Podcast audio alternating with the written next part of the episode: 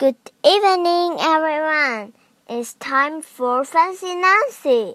Today, the book name is The Tooth Necklace, Book 11.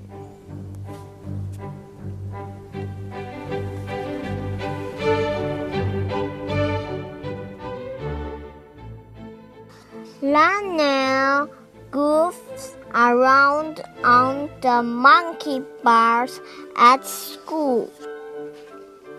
His head hits the bar. Lionel jumps down.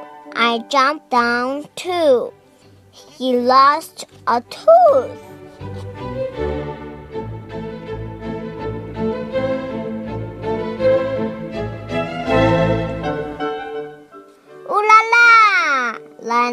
Lionel got a tooth necklace. I long for one too. Long is a fancy word for really, really want. You get a necklace only if you lost your tooth at school. I wiggle my own loose tooth.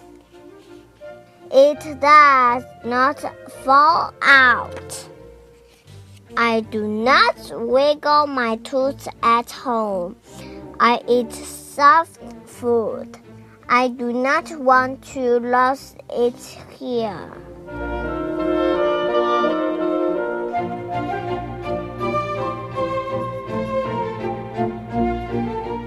Achoo! I sneeze on my way to school. Out comes my tooth. I get a tooth necklace at school. The end. Thank you. To be continued. Book 12. Thank you.